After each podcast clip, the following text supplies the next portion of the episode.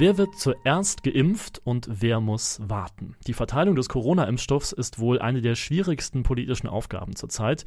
Nicht nur innerhalb Deutschlands, die Verteilung zwischen unterschiedlichen Alters- und Risikogruppen, sondern auch mit Blick auf globale Gerechtigkeit, wenn es um die Verteilung zwischen ärmeren und reicheren Staaten geht. Was sollte die Bundesregierung tun, damit der Impfstoff, der die Pandemie beenden soll, nicht zu einer neuen globalen Krise führt, einer Verteilungs- und Vertrauenskrise nämlich? Das ist das Thema bei Die Politikempfehlung, einem Podcast der Stiftung Wissenschaft und Politik vom 11. März 2021. Mein Name ist Alexander Moritz und zugeschaltet ist Susanne Bergner. Sie forscht bei der SWP zur globalen Gesundheitspolitik. Frau Bergner, die ganze Welt gegen das Coronavirus impfen. Worauf kommt es an, damit das gelingt? Erstmal haben wir es hier mit einer Mammutaufgabe zu tun und ich denke, drei Voraussetzungen müssen mindestens erfüllt sein. Erstens geht es um eine ausreichende Versorgung mit Impfstoffen. Dann müssen diese Impfstoffe gerecht über die ganze Welt hin verteilt werden und drittens auch noch sicher bei den Bevölkerungen ankommen. Also von hinten angefangen ist es ein logistischer Kraftakt. Das heißt, wir müssen Kühlketten sicherstellen, damit auch die Bevölkerung in entlegenen Gegenden die Impfstoffe erhalten. Und letztendlich ist es natürlich ein Testlauf für das Versprechen der globalen Solidarität. Und da kommt der Verteilungsmechanismus COVAX ins Spiel, der die gerechte Verteilung weltweit sicherstellen soll. COVAX, das ist die Initiative der Weltgesundheitsorganisation zur gerechten Verteilung des Impfstoffs. Auch Deutschland kauft im Rahmen von COVAX Impfstoff für ärmere Länder. Funktioniert dieser Mechanismus denn bisher? Naja, nur mäßig würde ich sagen. Also COVAX war ursprünglich gedacht als Impfstoffverteilungsmechanismus für die gesamte Welt. Das heißt, die europäischen Staaten sollten genauso darüber Impfstoffe beziehen wie die Staaten des globalen Südens. Das heißt, es geht hier darum, um eine Gerechtigkeitsfrage zu lösen. Also wie können die Impfstoffe verteilt werden, gleichmäßig über die Welt, sodass der globale Norden nicht die ganzen Impfstoffe horten kann. Leider funktioniert das noch nicht, denn wir sehen, dass der Löwenanteil immer noch beim globalen Norden liegt. Das heißt zum Beispiel bei industriestarken Nationen wie die europäischen Mitgliedstaaten, aber auch den USA oder Kanada. Und alle anderen Länder stehen in zweiter Reihe. Die warten jetzt darauf, über COVAX Impfstoffe zu beziehen. Die ersten Lieferungen gehen schon raus. Das erfolgt aber viel langsamer, als es ursprünglich geplant war. Auch in Deutschland ist der Impfstoff ja bisher noch knapp. Andere Länder, wie zum Beispiel Israel oder Großbritannien, die haben sich dagegen ausreichende Mengen sichern können, sind viel weiter beim Impfen. In der deutschen Debatte, da gibt es dann häufig die Klage, Deutschland und die EU seien zu langsam und auch zu geizig gewesen und deswegen haben wir jetzt nicht genug Impfstoff. Stimmt das denn? Das sehe ich ganz und gar nicht so. Deutschland und die Europäische Union als Gesamtes haben sich genug Impfstoffe sichern können. Sie haben sich bereits ein großes Stück vom Kuchen genommen. Und jetzt geht es darum, diese Impfstoffe gerecht zu verteilen und Produktionskapazitäten auszubauen.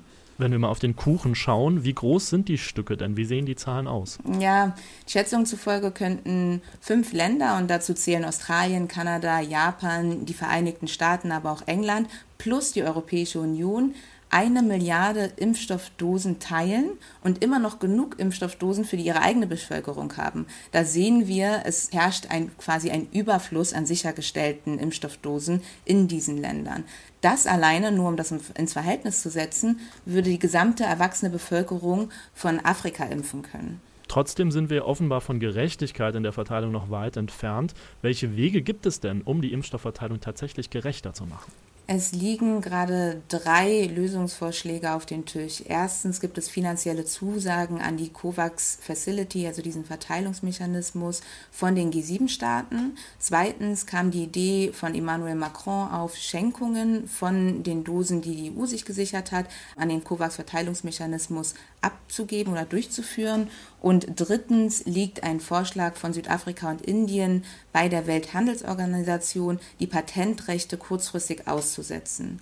Welchen dieser drei Vorschläge würden Sie denn empfehlen? Also ich denke, dass gerade letzterer Vorschlag der nachhaltigste ist. Das heißt, Patentrechte kurzfristig auszusetzen, um Produktionskapazitäten anzukurbeln. Gleichzeitig braucht es hier aber noch einen Technologietransfer. Denn nur alleine Patente auszusetzen reicht nicht aus, um Produktionskapazitäten hochzufahren. Wir brauchen auch einen Transfer der Technologien für die Entwicklung von Covid-19-Impfstoffen, damit diese Kapazitäten Kapazitäten schnell aufgebaut werden können. Mit BioNTech Pfizer ist einer der Impfstoffe auch unter anderem in Deutschland entwickelt worden. Warum sollte Deutschland denn ein Interesse daran haben, dass es diesen Technologietransfer gibt? Warum sollte Deutschland ein Interesse daran haben, dass die globale Impfstoffverteilung gerechter wird? Deutschland ähm, profitiert am Ende des Tages auch davon, wenn alle Menschen möglichst schnell weltweit geimpft worden sind. Das fängt natürlich an bei einer ethisch-moralischen Frage, das heißt, es geht um internationale Gerechtigkeit und Solidarität, aber es endet nicht dort. Es geht auch um Fragen von Lieferketten, Globalisierungstendenzen, das heißt, wir haben verschiedene Verknüpfungen und Abhängigkeiten, die sonst unterbrochen werden können. Stellen Sie sich vor, wir haben einen Lockdown in Südafrika und können dort nicht mehr produzieren, dann fehlen uns diese Teile wiederum in der Produktion in Deutschland etc. Das heißt, hier hat Deutschland ein ganz klares Interesse, dass weltweit geimpft wird. Mit Blick auf eine mögliche weitere Infektionswelle, die ja kommen kann, welche Herausforderungen sind in dieser dritten Welle anders als in den bisherigen Wellen und was kann die Bundesregierung tun, um damit umzugehen? Was erstmal gleich bleibt, ist, dass die Bundesregierung sich dafür einsetzen muss, die globale Ungleichheit bei der Impfstoffverteilung auszutarieren. Es geht also um die Kommunikation, um eine verbindliche Einigung für eine faire Verteilung. Dann geht es ganz konkret darum, den Transport der Impfstoffe als internationale Herausforderung wahrzunehmen und die Länder dabei zu unterstützen. Letztlich muss die Bundesregierung auch eintreten für den Ausbau von Produktionskapazitäten, um einmal kurzfristig die Verfügbarkeit von Impfstoffen zu steigern und langfristig Abhängigkeiten internationaler Art in diesem Feld zu vermindern. Die Politikempfehlung, ein Podcast der Stiftung Wissenschaft und Politik, diesmal mit Susanne Bergner. Vielen Dank. Danke sehr. Ihnen danke fürs Zuhören. Mein Name ist Alexander Moritz. Wir freuen uns, wenn Sie diesen Podcast abonnieren. Für mehr Handlungsempfehlungen in Kurzform direkt von der SWP. Bis dahin.